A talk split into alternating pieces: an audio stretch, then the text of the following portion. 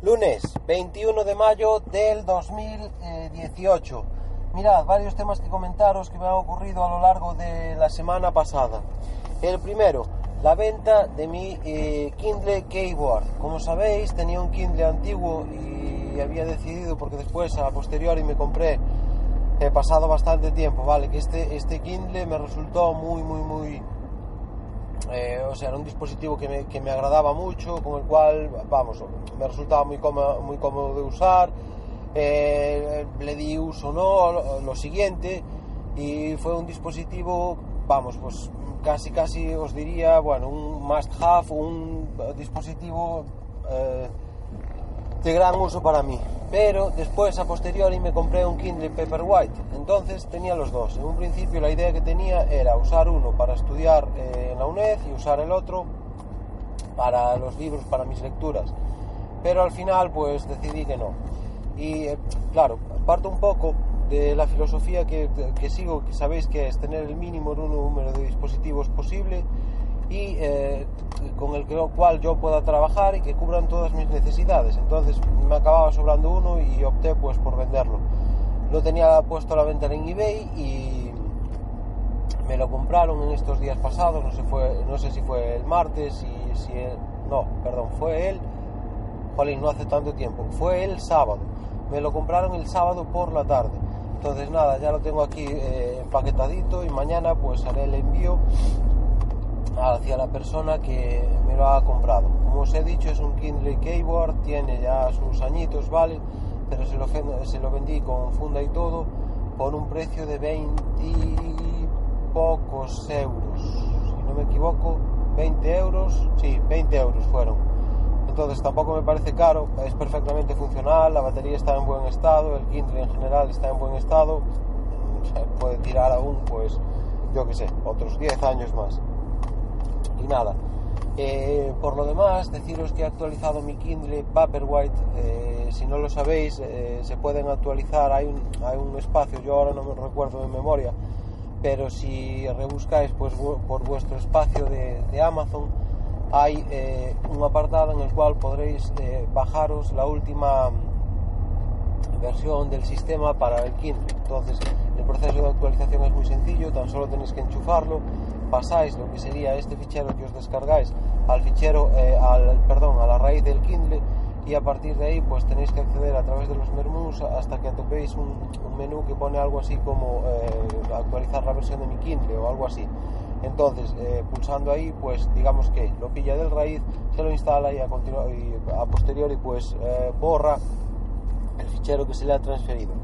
Y por tanto ahora pues ya lo tengo actualizado a su última versión.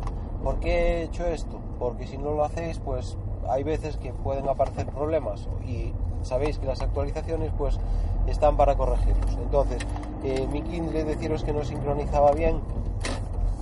A ver, explicando el problema desde el principio. Como sabéis, ahora estoy pasando eh, los libros de los que dispongo a, mi Kindle y bueno, al espacio de almacenamiento que ponen a mi disposición los de Amazon para almacenar libros. Pues bueno, bien, la idea es que después a partir de ahí pues yo eh, poder sincronizarlos en cada uno de los Kindle que tenga, en este caso uno, pero también, como sabéis, yo puedo descargarme aplicaciones tanto para Android como para iOS, como para, que es lo que he hecho, versiones de PC, de un PC con Windows, del Kindle que para qué utilizo yo la app de Windows bueno pues me es muy práctica cuando ahora estoy leyendo como sabéis el, el libro Automate Boring Stuff. Entonces esta aplicación pues me es muy práctica porque así lo que hago es dividir eh, la pantalla en dos. Como sabéis Windows te permite pues eh, dividir la pantalla y es una forma cómoda de trabajar si tenéis una, una pantalla bastante amplia pulsando la, la tecla Windows y después flecha derecha o flecha izquierda para enviar una una, un documento o un, un, programa que tengáis corriendo pues a la parte derecha o a la parte izquierda de la pantalla. Entonces, eh, lo que trataba de hacer era abrir en un lado pues el Kindle con eh, la página por la que vaya, con el, el libro, el PDF, Automate Boring Stuff, y en la otra pues abrir eh, el intérprete de comandos de Python, que es en donde voy probando los códigos que aparecen en el libro. Entonces así me es muy cómodo trabajar. Problema, que no sincroniza no me mantiene la posición en la que voy, después si abro el libro desde otro, eh, por ejemplo, PC que tengo en el trabajo y que he probado, ¿vale?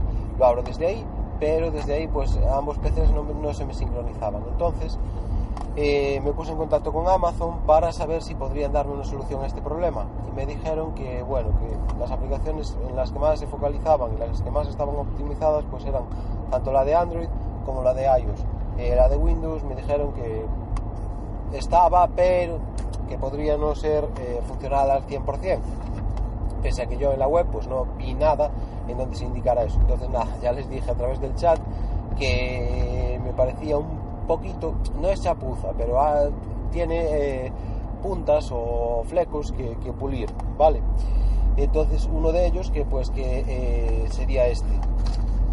Y ya os digo, la solución que me ofrecieron los de Amazon pues fue instalarme eh, la aplicación de lectura en Android y me dijeron que así pues sincronizaría. Deciros que funciona bien, o sea, con los libros que me he comprado no, no tiene ningún problema y lo sincroniza perfectamente pero con este, con este libro en PDF, pues con este pues no le gusta y no lo hace y fuera. Más, no sé si lo sabéis, pero Amazon ha puesto una aplicación que se llama Amazon Assistant a, nuestra disposición, que es, pues ya la palabra lo dice, como un asistente que nos asesorará pues en todas las compras que queramos y para mí, bueno, pues que nos traqueará, pues ya lo paso un poquito también y tal. Pero lo bueno de esta aplicación es que al ponerla a nuestra disposición, también nos ofertan, si la, si, la, si la instalamos, pues 5 eh, eh, euros de descuento para que podamos gastarlos pues en cualquier cosa, ya sea, yo que sé, desde ropa o sabéis que Amazon hoy en día pues eh, lo vende casi todo. Entonces, eh, lo único que te exigen es que, claro, que te tienes que gastar más de 25 euros. Y así ponen los 5 a tu disposición.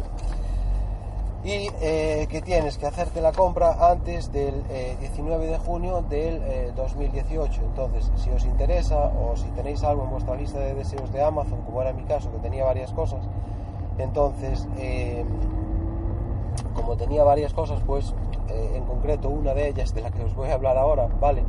pues aproveché para pillarme una porque tenía saldo de una devolución que había hecho, en fin, una serie de historias y al final pues eso, pues me, aproveché eh, entre otras cosas eso y los 5 euros que me daban pues para pillarme lo que me apetecía. ¿Y eh, qué era lo, que me apetecía? Pues era eh, la banda cardíaca de, de, Wahoo Fitness, ¿vale? Como sabéis estoy muy contento con mi pulsómetro, tengo un Garmin 235 que es el que uso habitualmente pues para salir a correr, para entrenar mis tiradas de, cardio y está muy bien, lo traquea absolutamente todo, te traquea incluso los pasos, las calorías, etcétera, etcétera, etcétera, ya sabéis cómo van y es un cacharro que para un deportista de nivel medio pues cumple perfectamente. ¿Dónde va un poquito menos fino? Pues en las pulsaciones. Noto que a veces, o desconfío que a veces, lo que me está marcando no es realmente en lo que yo estoy. ¿Y por qué lo sé? Porque, a ver, porque yo, eh, imaginaros, llevo bastante tiempo entrenando, entonces, eh, y eso cualquiera lo nota, o sea, notas cuando estás forzando un poquito la máquina o cuando vas a un ritmo un poco alto, ¿vale?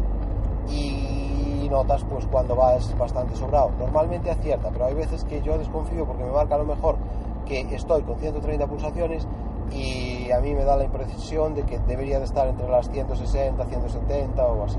Entonces, Claro, como sabéis, el Garmin 235 te mide las eh, pulsaciones eh, aprovechando un sensor óptico que, lleva, que llevas en la muñeca. Pero sabéis que estos sensores, para mí y para la gente, no, es solo mi opinión, sino la de mucha otra gente y gente que controla muchísimo más que yo, pues eh, que claro, que no, al medir las pulsaciones en la muñeca, la precisión no es, no es la más la que se puede, vale, no es la, más fina, no es la más ajustada. Lo ideal para, para medir las pulsaciones de manera correcta es llevar una banda cardíaca. Entonces había pensado en comprarme una. Estuve barajando posibilidades y hablan muy bien de esta marca, las Wahoo Fitness. Si queréis podéis conseguiros una de segunda mano por 50 y pocos euros. Y tened en cuenta que, a ver, no va a estar estropeado, se os va a funcionar perfectamente. Yo preferí pillarme la nueva por eso, porque tenía el dinero acumulado de una devolución, más los 5 euros que conseguí eh, eh, utilizado por instalarme esta aplicación, que si os soy sincero, la aplicación como la instalé como extensión en el navegador Google Chrome, que eh, la de Amazon Assistant, que si os soy sincero, creo que en pocos días, porque prácticamente no le doy uso, la eliminaré, ¿vale? Ahora ya tengo los 5 euros y fuera. Más, eh, ¿qué quería deciros? Pues aprovechando esa, esa coyuntura, ese, ese conjunto de, de, cosas, vamos, que aparte aprovecho pues el pequeño descuento que se puede conseguir eh, pagando a través de Coin, que es de un 4%, y pues me la pillé nueva. Hay dos versiones de esta banda que me he pillado yo, si buscáis por ahí o si, alguien tiene interés, yo ya sabéis, me ofrezco aquí cualquier cosa. Eh, o cualquier pregunta que tengáis, cualquier duda que tengáis sobre lo que yo hablo, si la sé, pues no me importa comentársela a nadie, ¿vale? Entonces os podría pasar enlaces, pero de esta banda cardíaca concretamente existen dos versiones. Una que almacena los datos, es decir, que tiene eh, capacidad para retener los datos, las pulsaciones, tal, y otra que no, que, eh, en la que es necesario llevar el móvil si quieres establecer un registro, o sea, está permanentemente en contacto con la app del móvil y a partir de ahí pues puedes establecer un registro, pero es necesario que lleves el móvil. Yo me pillé eh, la versión que puede almacenar los datos. ¿Y por qué? Bueno, pues porque una, es obvio, es más completa, dos, yo lo que pretendo es llevarme encima la mínima cantidad de cacharros posible. Entonces, ahora estoy dejando eh, el móvil en casa a la hora de salir a correr, lo cual tiene sus pegas, como todos sabemos, está sin comunicado, pero a cambio voy más ligero, más suelto, más tal, me gusta más, vale. Entonces, eh, eh, la idea de la banda cardíaca es sincronizarla con el Garmin 235 eh, para que las pulsaciones sean más precisas. Entonces, eh, nada, ya os digo, me pillé la versión más completa porque así también eh, lo compararé cuando llegue a casa, ¿sabéis? Pues eh, probaré el software este de, Wahoo a ver cómo va y tal. Y ya os contaré cómo va porque lo probaré en mi próxima tirada running. Más temas, pues bueno, deciros que la serie Fariña, que es una serie que va del narcotráfico gallego, como os contaba, me la he zampado toda de un tirón. Me ha llevado verla pues una semana o una semana y poco. Y deciros que en general pues me parece que está genial. Es una serie divertida. Si bien la crítica que le hago es que creo que no muestra, no es que creo, mira, lo afirmo sin saber de que no muestra todo lo que pasó realmente con el narcotráfico gallego. Te lo pinta de una manera un poco eh, bonita, pero al margen de eso sí te da una idea, o sea, toca, eh, ves más o menos cómo fue la historia de, de lo que fue el narcotráfico gallego y la cuentan, la historia se cuenta de una forma así dinámica, divertida, eh, o sea, la serie no aburre para nada, ¿no?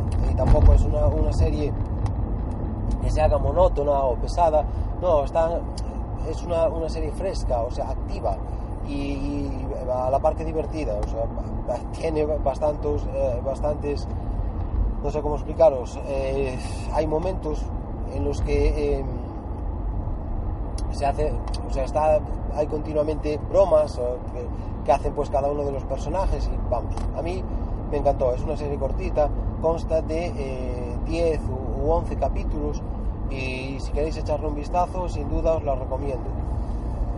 Quizá como serie más elaborada, más formal, entre comillas, digamos, sean series como Narcos. Y a mí, si os soy sincero, tampoco puedo darle esta, por ejemplo, esta no la pongo al nivel de Breaking Bad, ni de Juego de Tronos, ni series por el estilo que me ha encantado, ¿sabéis? Porque eh, la temática Narcos no es mi mi, mi, mi temática, no está entre mis temáticas favoritas.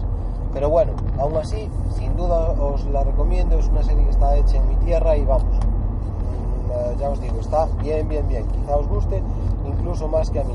Vale. Por lo demás, eh, he pedido también a Slimbook, como sabéis, Slimbook es, bueno, tiene una web, es una empresa que se dedica a fabricar, no a fabricar, pero a, eh, venden portátiles que llevan integrado el sistema operativo Windows. Y bueno, portátiles y por lo que he estado viendo en su web, pues hoy en día han ampliado un poquito su catálogo, venden desde pantallas de televisión y algo más por ahí, pues, pues también hay, ¿vale? Por lo que he estado viendo. Entonces, me apetecía probar un cacharro y vamos, Slim, probar un ordenador que, viniera de, Slimbook, sinceramente me encantaría. Entonces, me he puesto en contacto con ellos, pero de momento me han dicho que todos los equipos que tienen para reviews, pues que están dados, ¿vale? No sé si es cierto, si no, y me han dicho que en cuanto tuvieran uno disponible, pues que me lo, me lo prestarían.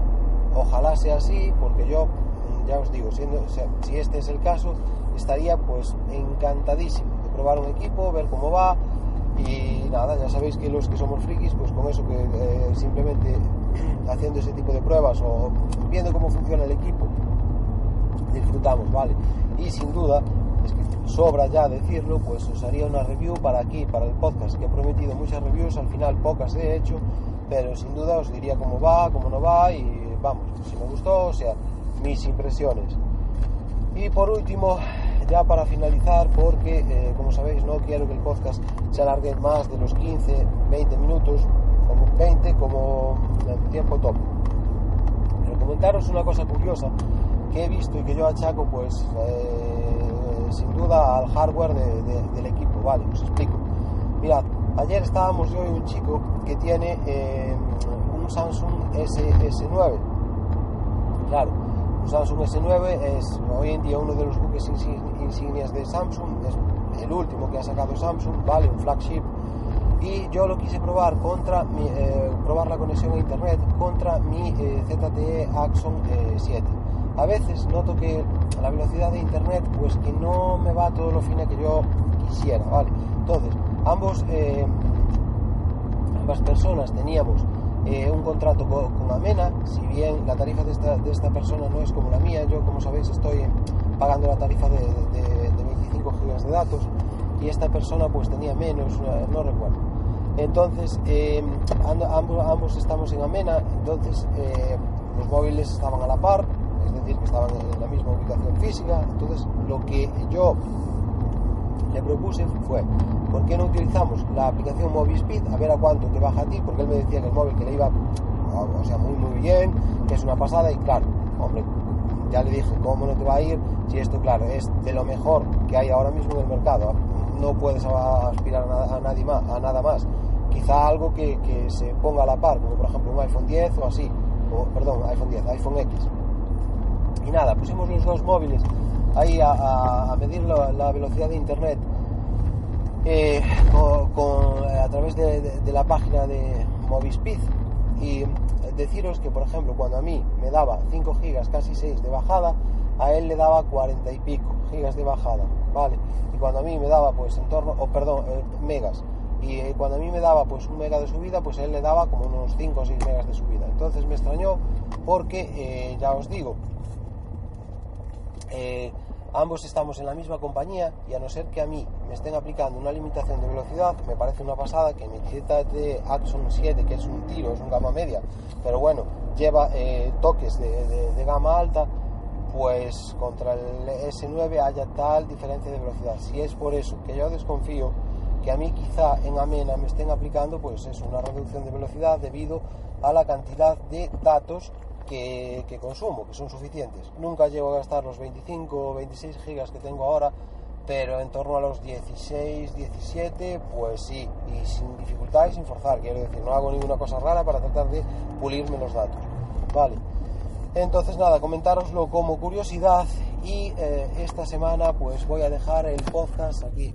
Que tengáis una buena semana y la semana que viene pues nos seguimos escuchando.